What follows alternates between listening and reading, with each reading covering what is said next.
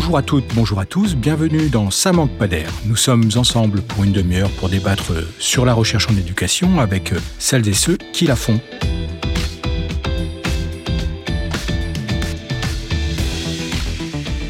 Après avoir abordé la question de l'accès à l'enseignement supérieur dans l'épisode 40 et des conditions de la réussite dans l'enseignement supérieur dans l'épisode 43, nous vous proposons d'aborder une autre question vive touchant à l'enseignement supérieur, le métier d'étudiant. Thème qui est au cœur du dossier publié en 2020 par la Revue française de pédagogie, intitulé Quand étudier, c'est travailler, cadre institué des études et perspectives étudiantes. Sans pousser l'analogie euh, trop loin avec le monde scolaire, où la notion de métier d'élève s'est imposée depuis longtemps dans la littérature scientifique, l'enseignement supérieur traverse depuis plusieurs décennies des transformations profondes, notamment du fait de sa massification, avec pour aller vite l'apparition de nouveaux profils d'étudiants et la diversification des filières. Il s'agit donc de considérer ici l'enseignement supérieur comme un, un environnement de travail, tant pour les enseignants-chercheurs que pour les étudiants. Il a ses formes, le cours magistral ou les travaux dirigés par exemple, avec ses exigences, ses normes, etc. Mais si on regarde le travail du côté des étudiants, alors on peut voir les choses sous un autre angle. Quelles sont les stratégies développées pour faire face aux prescriptions des enseignants? Comment on arrive à s'organiser dans son travail entre les différents lieux de vie et de travail, sans parler des nouvelles modalités de formation que sont les stages par exemple. Nous proposons donc aujourd'hui de nous mettre du côté des étudiants en considérant leur activité comme un travail. Pour en débattre, nous avons le plaisir de recevoir deux chercheuses spécialistes de cette question, à commencer par euh, Marie David. Bonjour. Bonjour. Vous êtes sociologue, maîtresse de conférence à l'INSPE de l'Académie de Nantes.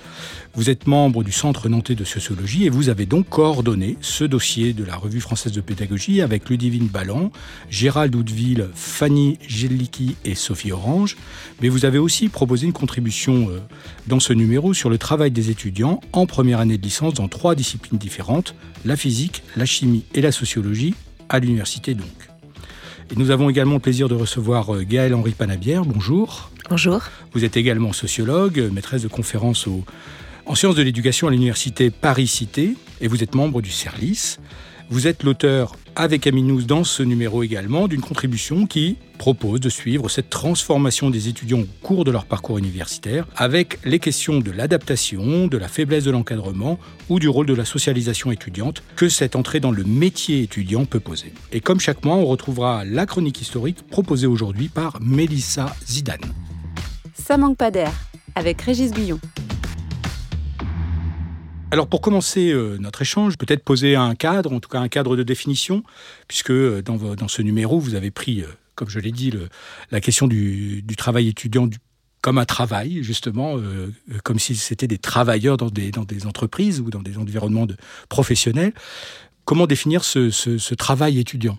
Marie-David Alors, le, travail étudiant, il est étudié en sociologie, en sciences de l'éducation depuis longtemps, mais plutôt sous l'angle de l'activité salariée, l'activité rémunératrice, les jobs étudiants. Qui se trouvent à l'extérieur des études Voilà, généralement à l'extérieur, encore que ça peut être sur les campus euh, sous forme de tutorat, hein, ça existe de plus en plus. Mais nous, on a pris un, point de vue différent. Ce qui nous intéressait, c'était vraiment les, les contenus d'enseignement, les contenus de savoir appris par les étudiants donc c'était vraiment euh, dans le cadre de leurs apprentissages euh, universitaires, euh, dans, les écoles, etc. Et si on considère les étudiants comme des travailleurs, c'est d'un point de vue vraiment heuristique, c'est-à-dire que l'idée, c'est d'utiliser les outils de la sociologie du travail, qui sont très nombreux, hein, c'est une sociologie qui est très riche, très variée, etc., et d'essayer de regarder ce que ça produit quand on utilise ces outils pour analyser le travail étudiant. Donc on considère les étudiants comme des travailleurs des savoirs. Ça ne veut pas dire qu'ils ont une activité productive, rentable, rémunérée, etc. Mais c'est vraiment pour décortiquer le processus d'apprentissage et de considérer qu'ils participent, eux et elles aussi, à l'activité de transmission des savoirs, qui ne sont pas des simples réceptacles. Ce qu'on sait depuis longtemps en sociologie de l'école, mais on voulait pousser cette euh, réflexion euh, un peu plus en avant. Est-ce que du coup, on pourrait euh, définir ces caractéristiques? Qu'est-ce qui fait la spécificité du travail des étudiants? Gaël euh, Henri Valabia. Je pense qu'il y a des spécificités qui dépendent complètement en fait du, cadre euh, local dans lequel se déroule cette, cette activité. ce que je peux dire, c'est davantage comment j'ai procédé moi pour utiliser en fait les outils de la sociologie du travail dans le cadre d'une recherche qui portait sur des étudiants spécifiques qui sont en licence mmh. de sciences de l'éducation et que j'ai pu tout le long des trois années de licence. Voilà, que j'ai pu suivre de manière longitudinale, absolument. Et du coup, je me suis saisie de deux manières principales en fait de, de ces outils-là. Tout d'abord, les, les, les, outils méthodologiques qui, euh, qui relèvent spécifiquement de, des travaux de sociologie du travail, tels qu'ils étaient rassemblés dans l'ouvrage de Christelle Avril, Marie Cartier euh, et Delphine Serre, qui m'ont permis notamment sur un point particulier, qui est celui de, de, du cadre de travail, du cadre de ce métier d'étudiant, d'utiliser en fait une série de conseils qu'elle pouvait donner pour aider à définir en fait ce cadre. Ce qui m'a permis euh, de, mobiliser un certain nombre de données que j'avais à ma disposition et que j'avais d'autant plus facilement à ma disposition que c'est une licence dont j'ai été pendant un certain temps la responsable pédagogique. Et c'est le cas notamment pour euh, les documents qui circulent dans les coulisses hein, de, l'activité, euh, qui ne sont pas forcément à usage public, mais qui sont des outils qui circulent entre enseignants et qui permettent de définir le nombre de cours, un certain nombre de choses qui sont particulièrement pertinentes pour, pour cela. Et de faire peut-être le lien aussi entre ce qui est déclaré dans les entretiens que vous pouvez mener avec euh, elles et eux. Et puis, euh, finalement, euh, on viendra sur la question de l'absentéisme ou de la solidité, mais entre ce qui est dit d'un côté et puis ce que les données disent par ailleurs et comment l'un éclaire l'autre finalement. Oui, ce qui n'est pas toujours facile quand on est enseignante des enquêtés qu'on a en face de soi, mais qui peut, euh, sur une durée assez longue, finir par apparaître dans les entretiens qui ont des conditions particulières, en étant des entretiens groupés où il y a beaucoup d'échanges entre étudiants et qui finissent parfois par oublier que je suis là. Donc ça peut permettre un certain nombre de choses. Et puis une autre question, alors euh, peut-être plus à Marie-David du coup, mais comment on se rend euh, invisible dans, puisque vous, vous êtes posé dans trois disciplines différentes euh, pour observer cette première année, je crois, de, l'entrée à l'université, et comment on s'invisibilise dans un environnement où on est a priori un, enfin c'est l'environnement qui est votre environnement de travail aussi, qui n'est peut-être pas l'université où vous travaillez, mais comment on se rend invisible aux yeux de, des gens qu'on enquête, enfin ou des, situations qu'on enquête? Alors les universités c'est un lieu d'enquête relativement ouvert, hein, c'est pas le cas de tous les terrains d'enquête. Euh, facile d'accès, vous voulez dire ah, Facile d'accès, oui, voilà. Et donc, on peut y, enfin, négocier son entrée assez facilement. Après, comment on se fait oublier? Pour le coup, c'est assez commun, je dirais, à la plupart des terrains d'enquête, c'est en, restant suffisamment longtemps. C'est-à-dire qu'au début, la, présence, elle est étrange pour les étudiants et étudiantes. Et puis, assez rapidement, ils prennent l'habitude de voir... Euh, euh, la personne qui est là, alors l'enquêtrice à qui ils ont donné un rôle. Hein. Ils pensent que c'est une autre étudiante ou voilà, ou ils arrêtent de se poser des questions et donc les échanges deviennent de plus en plus faciles. Mais ça, ça nécessite de venir pendant un temps long, c'est-à-dire de façon très régulière pendant plusieurs mois ou plusieurs années mais qui est indispensable pour aller justement au cœur de ce qu'est le travail, pour pouvoir l'observer dans l'organisation, parce qu'il y a les résistances, euh, euh, voilà, les, stratégies qui sont déployées par les uns et les autres, qui ne se décèlent pas qu'on n'arrive pas à observer à un grain fin les, choses telles qu'elles s'organisent. Alors, si je fais un parallèle justement avec la socio du travail et avec le travail de Donald Roy notamment, euh, qui a enquêté dans des ateliers américains dans les années 50, les, pratiques informelles, les pratiques euh, euh, qu'on voudrait garder cachées, on va pas les montrer à n'importe qui qui arrive dans l'atelier ou qui arrive dans la salle de cours. Donc effectivement, le, le c'est pas tellement une question de gagner la confiance, mais en tout cas avoir accès à des choses qui pourraient être cachées cacher des profs, par exemple, euh, cacher de certains autres étudiants, ça nécessite de, de faire partie du paysage ou de faire partie des meubles. Depuis quand cette, cet angle de, vue, euh, vous disiez tout à l'heure que c'est quelque chose qui existe depuis longtemps, cette préoccupation du, de regarder les étudiants au travail, est-ce que c'est une préoccupation plutôt émergente dans la recherche ou euh, il y a une histoire qui, qui explique aussi cette émergence-là? Alors, L'attention aux étudiants, elle est, elle est ancienne. Il y a une tradition de recherche euh, en France, il y a une tradition de recherche à Nantes d'ailleurs sur, le, sur les étudiants, mais plutôt sur les parcours. Vous parliez tout à l'heure de métier étudiant. Euh, il y a un livre célèbre de Coulon euh, qui s'appelle Le métier étudiant, mais qui aborde pas la question des apprentissages. Donc je dirais que le, questionnement véritablement sur ce qu'apprennent les étudiants et étudiantes et comment ils le font, c'est un questionnement qui est très récent. Je dirais que ça a à peu près une vingtaine d'années. Et euh, avec ce numéro, on a voulu euh, encourager et rendre visibles les travaux sur cette question. Alors je propose qu'on passe à la chronique historique de Mélissa Zidane. Bonjour Mélissa. Bonjour Régis. Le métier d'étudiant a connu de nombreuses transformations. Les changements d'attente des facultés, mais aussi les revendications étudiantes successives ont modifié et façonné les différentes manières d'effectuer le travail étudiant. Dans les années 50, le travail étudiant est réservé à une petite élite. Ensuite, au début des années 60, a eu lieu une première phase de massification universitaire, accompagnée de nouvelles attentes de la part des institutions. Cette croissance des effectifs étudiants n'ayant pas été anticipée par les autorités publiques, celle-ci envisage alors, en 1966, une réforme universitaire, dite Fouché, qui crée des filières professionnalisantes afin d'assurer la formation d'ingénieurs, de techniciens et de scientifiques. Il y a alors une volonté de la puissance publique de parvenir à diviser le travail étudiant afin de le rendre plus efficace et davantage en adéquation avec le marché du travail. Pour autant, une majorité d'étudiants n'adhèrent pas à la réforme.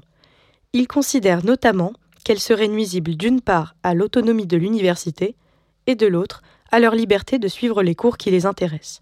En 1968, les étudiants engagés syndicalement dénoncent dans un manifeste pour une réforme démocratique de l'enseignement supérieur des contenus d'enseignement vieillis et une dégradation du statut de l'étudiant. Ainsi, dès cette époque s'installe du côté des étudiants une préoccupation et des revendications portant sur les contenus enseignés et leurs propres conditions de travail. Cette tendance se confirme-t-elle par la suite? Effectivement, Régis. Dans les années 70, le travail étudiant auparavant dominé par un objectif de recherche est dorénavant dominé par un objectif de professionnalisation. De nombreuses filières et diplômes, comme les DUG, LEA, mathématiques appliquées aux sciences sociales, STAPS, sont créés et segmentent plus encore le travail étudiant. Dans la décennie 1987-1997 a eu lieu une deuxième phase de massification. Le pourcentage d'étudiants, parmi les 15-29 ans, est passé de 30 à 35% Cela recompose encore une fois les différentes manières d'effectuer et d'organiser le travail étudiant. Par exemple, la professionnalisation des formations à l'université devient un objectif explicite, avec la réforme Savary de 1983. L'ensemble de ce processus de massification s'accompagne d'une diversification des publics. Elle pose la question de l'apprentissage du métier étudiant. Jusque-là, la mesure du travail à fournir n'était ni explicitement définie, ni directement transmise par les professeurs. Les comportements attendus de la part de l'étudiant n'étaient pas explicités non plus. Or, le fait de devenir étudiant ne va plus de soi. Le travail comme la réussite étudiante nécessite bien souvent une compréhension et une appropriation de ces normes, de ces codes universitaires bien souvent implicites. De plus, le métier étudiant n'est pas le même selon les filières. L'encadrement et la prescription du travail ne sont pas du même ordre. Leurs exigences et leurs spécificités sont variables et sont plus ou moins discriminantes. Bernard Lahire analyse en 1997 les résultats de la première grande enquête de l'Observatoire de la vie étudiante. Il constate, je cite, le type d'études, pour ce qui concerne les pratiques universitaires des étudiants, est la variable la plus discriminante, celle qui engendre les écarts de pratique et de jugement les plus grands. En effet, le nombre d'heures de cours et de travaux dirigés, ainsi que la quantité de travail personnel à fournir, varie radicalement selon les filières. Par exemple, l'enquête sur les conditions de vie des étudiants, publiée en 2016 par l'Observatoire de la vie étudiante, montre qu'en classe préparatoire, le volume d'enseignement est de 34 heures par semaine. Le volume de travail personnel est de 21 heures par semaine. Au contraire, les étudiants à l'université en droit ou en économie déclarent avoir 17 heures d'enseignement et 15 heures de travail personnel par semaine. Cela a pour conséquence une fragmentation des étudiants selon leur filière. Des groupes se distinguent clairement les uns des autres sur la base de la différenciation du travail étudiant, qui s'opère progressivement. De plus, certains étudiants sont obligés d'aller travailler pour financer leurs études. Cela pourrait aussi expliquer certaines différences dans les expériences du travail étudiant. Dans la même enquête de l'Observatoire de la vie étudiante, 6,2% des étudiants déclarent ne pas avoir pu assister à certains enseignements du fait de l'exercice d'une activité professionnelle. Le travail étudiant peut donc être en concurrence avec un travail alimentaire et le temps de travail étudiant peut être sacrifié pour un travail rémunéré. Et quel est l'impact de la crise sanitaire sur le travail étudiant? Alors Régis, les confinements successifs et le travail à distance ont grandement modifié les conditions du travail étudiant la crise sanitaire a fait ressortir les inégalités inter- et intrafilières face au travail en autonomie. En effet, cette modalité du travail étudiant est devenue centrale pendant les périodes de distanciel. Le rapport au professeur, lui aussi, est rendu plus difficile par le distanciel. Cela n'arrange pas la compréhension des attendus des professeurs sur le travail des étudiants. Dans l'article de Renaud Cornan, Les autres en moins, les étudiants et étudiantes en sciences de l'éducation face à l'enseignement à distance, l'auteur montre qu'à l'université, la part d'anonymat était déjà très importante. elle s'accentue en distanciel. Le constat d'un anonymat chez les étudiants à l'université était déjà fait par Aziz Djellab dans La socialisation universitaire des étudiants paru en 2011. Il évoque chez les étudiants en sciences humaines et sociales à l'université, je cite, l'existence d'une double invisibilité, celle de l'étudiant, qui se perçoit comme un individu noyé dans la masse, celle du cadre institutionnel, qui donne le sentiment que l'on est un peu perdu. A l'inverse, le travail des étudiants en classe préparatoire aux grandes écoles a été très encadré par les professeurs pendant les confinements. Les conséquences de la crise sanitaire sont diverses. Elle a par exemple encore plus révélé la fracture numérique entre les étudiants. Elle a aussi largement dégradé les conditions d'études nécessitant des activités manuelles et a fortement restreint les possibilités pour les stages. Le travail qu'il a fallu nécessairement fournir pour pallier ces difficultés a pu être considérable, et donc parfois trop important pour certains étudiants. Les difficultés de la poursuite d'un apprentissage en distanciel a apporté une nouvelle prise en compte de l'effort à mobiliser pour accomplir un travail étudiant. En conclusion, l'expérience étudiante, du fait des décisions successivement prises par les pouvoirs publics, est rendue de plus en plus variée selon les filières. On passe d'une volonté de former de futurs chercheurs à un objectif de formation des étudiants afin d'être préparés au monde du travail. Pour autant, même si le cadre institutionnel est plus strict, les attentes des professeurs ne sont pas pour autant toujours explicitées. Les étudiants apprennent donc les normes de travail à l'université en mimant les comportements qu'ils peuvent observer autour d'eux et en échangeant avec leurs pairs. Ils participent par ces pratiques à la création de la norme et de ce que se trouve être le travail étudiant au quotidien. Merci Mélissa. Alors, au regard de cette histoire qu'on vient de parcourir des 70 euh, dernières années pour faire court, on voit toutes les transformations, à la fois du côté des institutions, on pourra y revenir sans doute, des, des conditions aussi et des filières, voilà, de cette diversification de l'offre et donc de la diversification des conditions de travail des étudiants.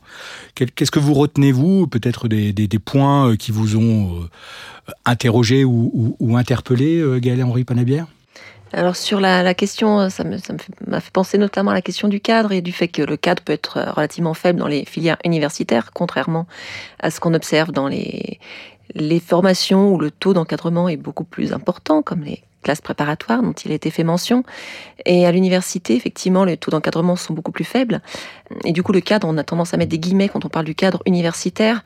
Et ce qu'on peut observer, euh, ce que du coup j'ai pu observer dans, la recherche dont il est question dans, le numéro spécial de la RFP, c'est que euh, on observe une variation des pratiques des étudiants, puisque j'ai pu les suivre de la L1 à la L3.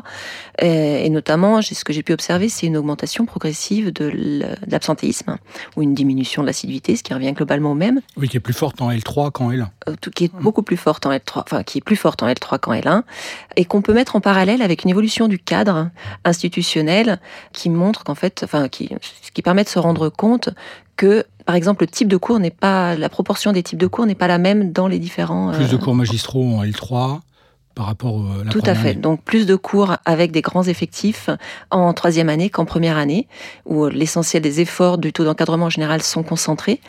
Euh, ce qui participe à, expliquer euh, ces variations d'attitude. Pour illustrer, une étudiante m'expliquait en début d'entretien, d'un entretien que j'avais avec elle, que c'était pas grave si elle allait arriver en retard ou même si elle manquait le cours qu'elle allait suivre, parce que de toute façon, c'est un cours où il y a euh, beaucoup de monde et que donc le prof ne s'en rendrait pas compte. Donc ça aussi, ça fait écho à la notion d'anonymat qui était évoquée dans la chronique. On y reviendra tout à l'heure sur le rapport aussi au travail rémunéré voilà, qui joue un rôle aussi. Marie-David, euh, par rapport à cette chronique historique? Ce que je trouve particulièrement intéressant dans la chronique, c'est le, fait de montrer que euh, depuis longtemps, les étudiants contestent euh, par leur mobilisation euh, la forme et les contenus qui sont enseignés. Donc, quelquefois, ils le font en arène ouverte, à haut bruit, etc. Mais ils continuent à le faire aujourd'hui à bas bruit, à l'intérieur des salles de cours, avec leurs enseignants, à l'intérieur des institutions d'enseignement, etc. Donc, moi, je ne travaille pas particulièrement le les contestations ouvertes, mais plutôt les négociations, toutes les petites négociations qui se font. Et il me semble que c'est intéressant, même quand les étudiants contestent pas ouvertement, de regarder quelle est leur part, euh, le poids qu'ils prennent dans la définition des contenus qui sont enseignés.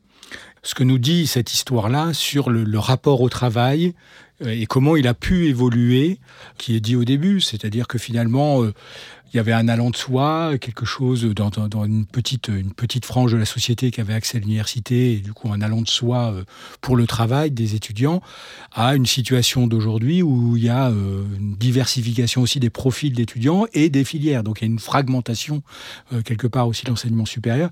Et du coup, voilà et qu'aujourd'hui c'est quelque chose qui peut être plus. Est-ce que c'est lié à des nouveaux profils d'étudiants qui sont peut-être moins dans une norme du coup, qu'il y a leur passé scolaire euh, Henri Panavia.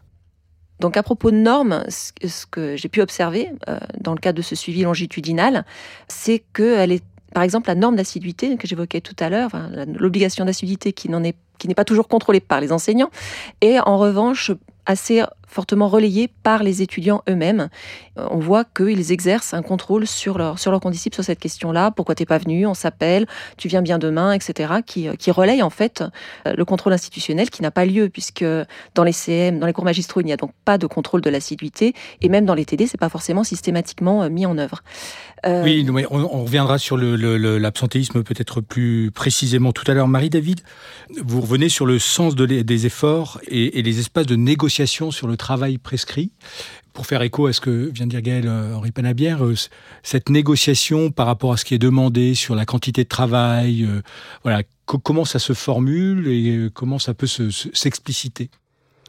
Alors, ce que j'ai trouvé de commun entre les, les, différents groupes étudiants et entre les disciplines que j'ai étudiées, donc sociologie, physique et chimie, et ça, ça m'a plutôt surprise au départ, c'est que la perspective qu'ils ont en commun, c'est qu'ils ont trop de travail et qu'ils ne peuvent pas tout faire.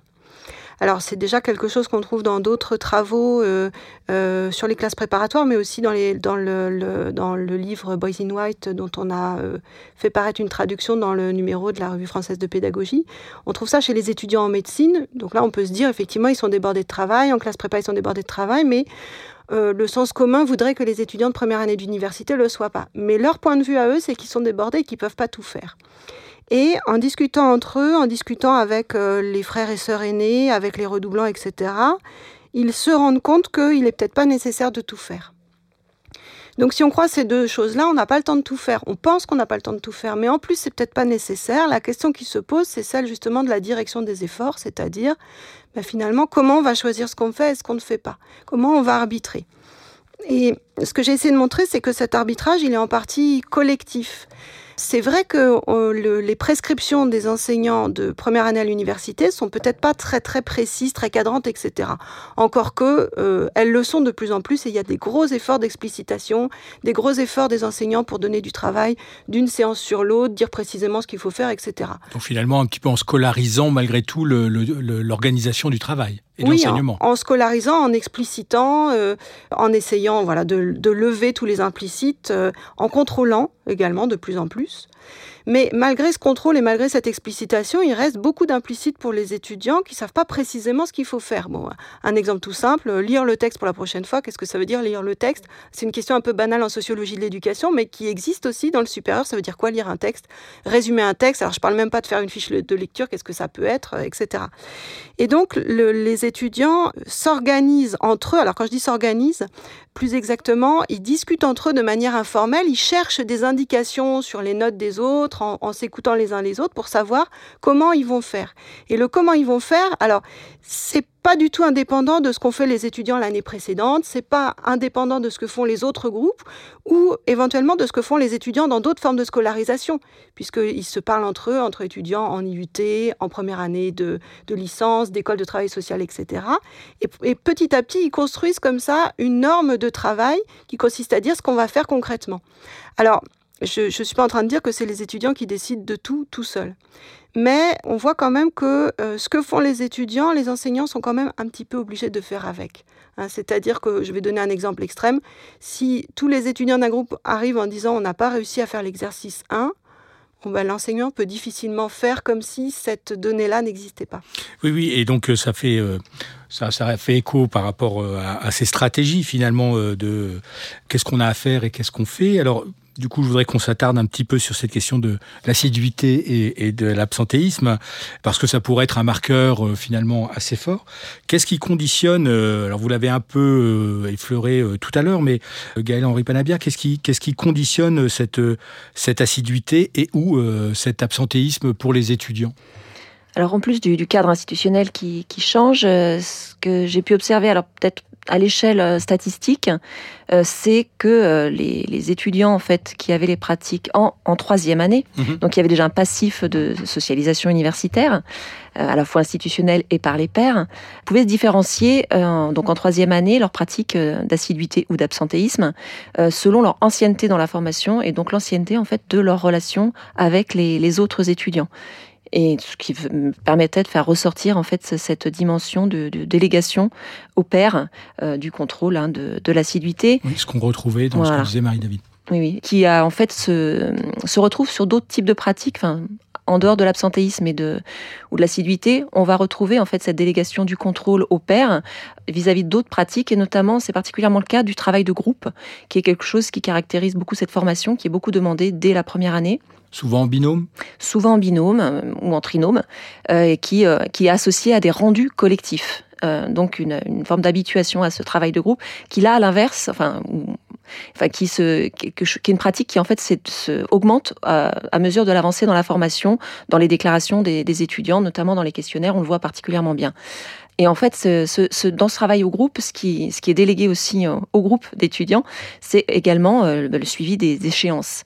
Alors, il y a un cas particulier qui est le rapport de stage qui se rend en troisième année, qui donc nécessite une, une prise en compte d'un très long terme, une planification sur plusieurs mois du travail qui est à faire, hein, trouver le terrain, la problématique, les lectures qui sont associées aux, à associer aux observations, quel type d'observation à faire, etc., qui donc est obligatoirement à mener en binôme dans l'un des parcours de la troisième année je vous passe les détails du contexte, en partie pour des raisons d'économie aussi du fait du faible taux d'encadrement. Hein. ça permet de, corriger un seul rapport de stage et pas deux concrètement. Et donc c'est à l'étudiant, enfin c'est au, binôme, c'est à l'échelle du binôme que vont se gérer euh, le suivi des échéances. Donc d'avoir fait ça, euh, d'avoir suivi les différentes étapes qui vont permettre de rédiger ensuite le rapport qui sera rendu en fin d'année. Et quel est, parce qu'on n'a pas abordé, mais la question, vous l'avez évoqué rapidement tout à l'heure, la, question des tuteurs c'est-à-dire peut-être ces nouveaux rôles, ces nouvelles missions que les étudiants peuvent jouer vis-à-vis d'autres étudiants pour, alors je ne sais pas si l'encadrement, mais en tout cas pour les épauler ou les guider dans leur travail personnel. Rôle qui a sans doute, je, serais bien en peine de donner une date, de savoir depuis combien de temps ça existe, mais je dirais depuis pas, pas, très, pas si longtemps que ça. Et quelle est la place que jouent ces tuteurs aujourd'hui euh, dans ce travail étudiant? Marie-David? Alors, euh, ce que j'ai vu euh, dans mes enquêtes à l'université, c'est que les tuteurs ne sont pas véritablement considérés comme des pairs par les autres étudiants, mais plutôt comme des profs, euh, profs débutants, jeunes profs, etc. donc, le, leurs conseils ne sont pas véritablement assimilés à des discussions entre pairs, précisément. L'autre réalité, c'est que les tuteurs peinent à, capter effectivement la population étudiante à qui ils sont censés s'adresser. C'est-à-dire que, en exagérant, quand les publics sont pas ciblés et obligés d'aller faire du tutorat, c'est plutôt les meilleurs étudiants, celles et ceux qui n'ont pas besoin de tutorat qui y vont et qui en bénéficient certes. Euh, mais ces dispositifs-là, souvent, ils loupent leur cible véritable. Donc en tout cas, moi, je n'ai pas observé d'effet significatif du tutorat dans cette euh, définition, cette réflexion collective sur le travail à faire, comment s'y prendre, etc.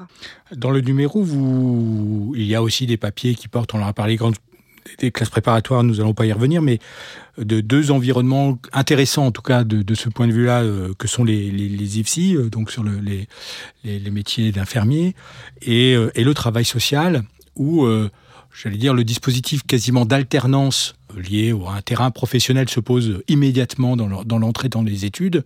Donc il y a un travail euh, que je vais appeler plutôt studieux d'études, et puis un rapport au stage avec des semaines de plus en plus importantes de stage à, opérer. Donc, quelle est la singularité peut-être de ces formations-là euh, au regard des publics des universités dont on a parlé jusqu'à présent? Moi, ce qui m'avait intéressé dans le, travail sur les, IFSI aussi, c'est en, écho en fait à, certaines observations que j'avais pu mener, c'est sur la question du travail de groupe.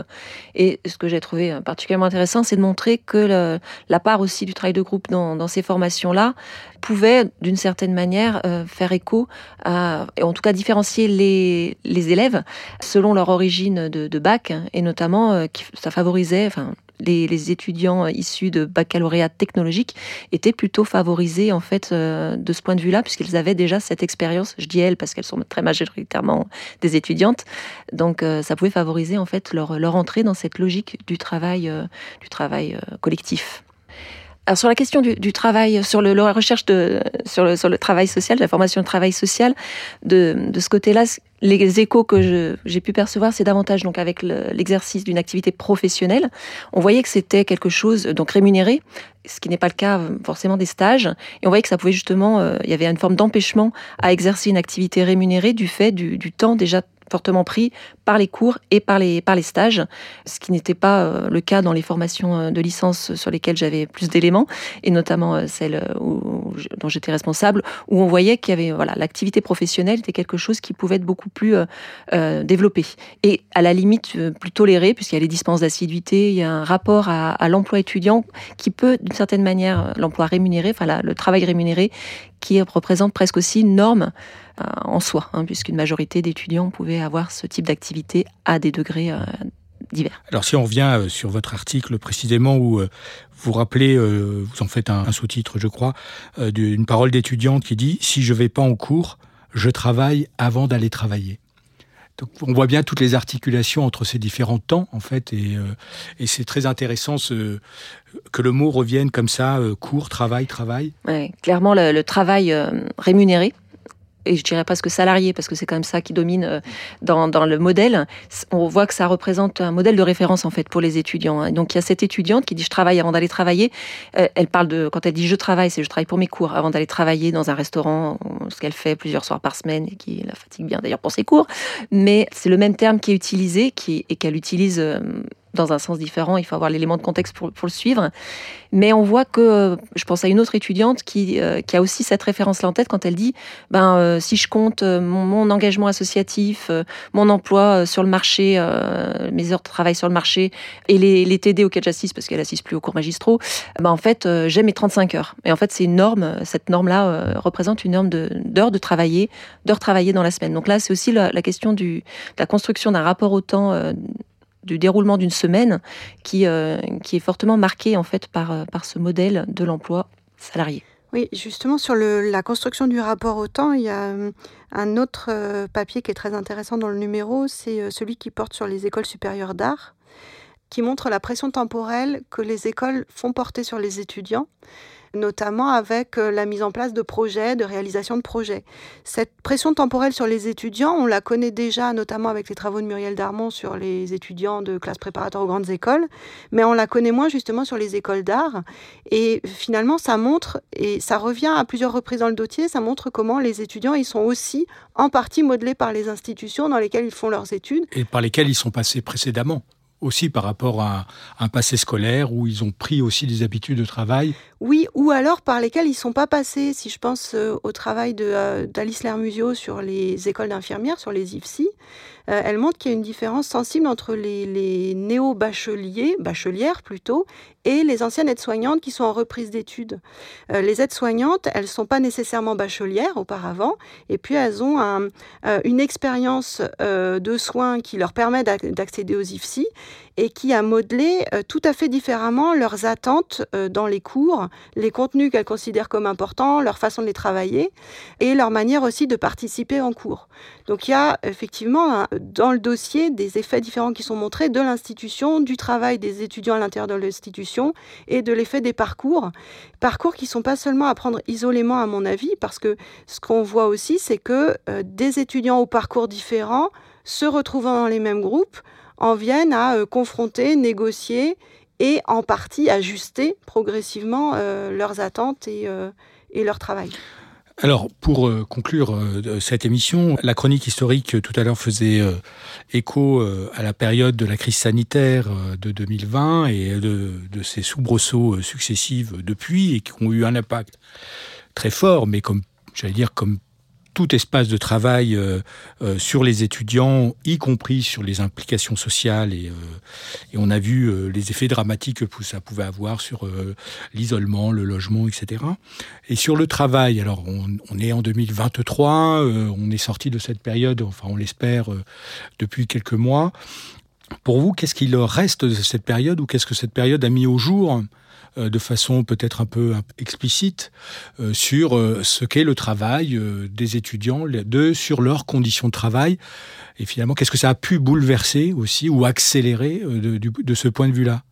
Gaëlle-Henri Panabia Alors je pense en particulier à un travail qui a été mené par Stéphane Vaquero et Mathias Millet pendant la, le, premier confinement, celui du printemps 2020, qui est donc un travail par entretien auprès d'étudiants qui se retrouvent mis à distance hein, euh, du fait euh, de la fermeture des universités, et qui, on voit ce qui ressort quand même assez fortement de, ces entretiens, de la manière dont ils sont analysés, c'est justement tout ce qu'on ça fait perdre euh, dans la transmission des savoirs. en fait, on se rend compte par ce biais-là de tout ce qui se transmet dans les cours qui ne sont pas des contenus objectivés. En fait, sur un texte, lire un texte, ce qui fait écho à ce que tu disais tout à l'heure, Marie. Euh, euh, lire un texte, c'est euh, c'est aussi discuter avec les membres de son groupe sur tel paragraphe, qu'est-ce que tu as compris, et ce mot-là, qu'est-ce qu'il veut dire, et en fait, tu crois qu'il veut dire ça? Voilà, c'est se poser des questions, c'est interagir avec d'autres à propos d'un savoir. Et c'est en fait comme ça que se construisent la plupart des savoirs, euh, en tout cas en, sciences humaines, euh, voilà, en, par, par l'échange. Et euh, ce qui leur faisait parler dans, dans le cas de, de la, du contexte de distanciation pédagogique qu'on a tous connu, de finalement de savoir qui deviennent morts, hein, savoir qu'ils ne sont que dans, dans, des, dans des objets transmis, hein, même dans une vidéo. Quand il n'y a pas d'interaction en fait autour de ces savoirs, leur transmission pose problème. Marie-David, du coup, sur cette cette traînée post-pandémie son impact sur la, vie et le travail étudiant donc. Mais je pense qu'on en mesure encore à peine les effets. À l'université, le, confinement, il a été très long, puisque pour certains étudiants, il a duré trois semestres. 2020, euh, le printemps 2020, et puis toute l'année 2020-2021. Alors qu'on sait que certaines filières, comme les classes préparatoires, ont été beaucoup plus alors privilégiées pour toute une série de raisons, mais aussi privilégiées par euh, du non-confinement, quasiment euh, tout le temps. Voilà, alors que dans les, dans les universités, en particulier dans les licences, et dans les masters d'ailleurs, il y a beaucoup d'enseignements qui ont été basculés à distance. Alors, ça, hum, je vais faire un pas de côté. Du côté des enseignants et enseignantes, je pense que ça a accru la réflexion sur les modalités pédagogiques. Les questions, pas forcément les réponses, hein, mais au moins la réflexion de qu'est-ce que c'est que l'efficacité pédagogique. Ça a atténué, pour le coup, la réflexion sur la gestion du groupe, puisque la gestion des étudiants dans l'amphi s'est pas posée euh, temporairement. En revanche, du côté des étudiants, il y a ce que vient de dire Gaël, euh, ils ont perdu euh, des apprentissages, ils ont perdu, enfin ils ont perdu en tout cas, ils n'ont pas fait certains apprentissages, euh, certaines manières d'apprendre à travailler, certains contenus, etc. Je vais donner un exemple. Moi, j'avais remarqué que la prise de notes, c'était quelque chose qui se pouvait se repérer de manière sonore. C'est-à-dire que dans un groupe, on entend quand les étudiants prennent des notes. Et éventuellement, si on est attentif, en fait, l'oreille permet de savoir que c'est le moment. Alors, soit euh, on entend le bruit des claviers, euh, voilà, ça c'est plutôt en amphi. Et puis dans les groupes de TD, en fait, on entend des bruits de feuilles, de stylos, de trousses qui s'ouvrent, etc.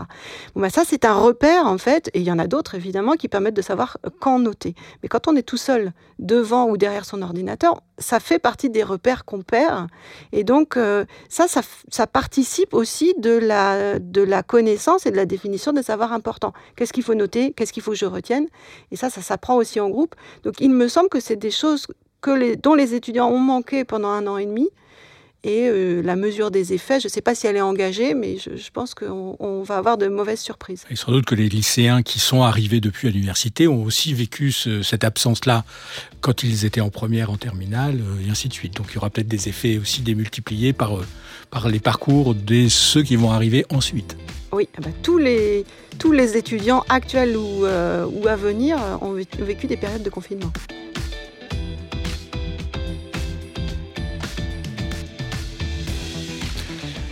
Vous remercie toutes les deux. Euh, merci euh, Marie-David, merci euh, Gaël-Henri Panabière pour cet échange voilà, sur un sujet où on y reviendra très certainement, en tout cas sur l'enseignement supérieur et cette thématique-là très très certainement.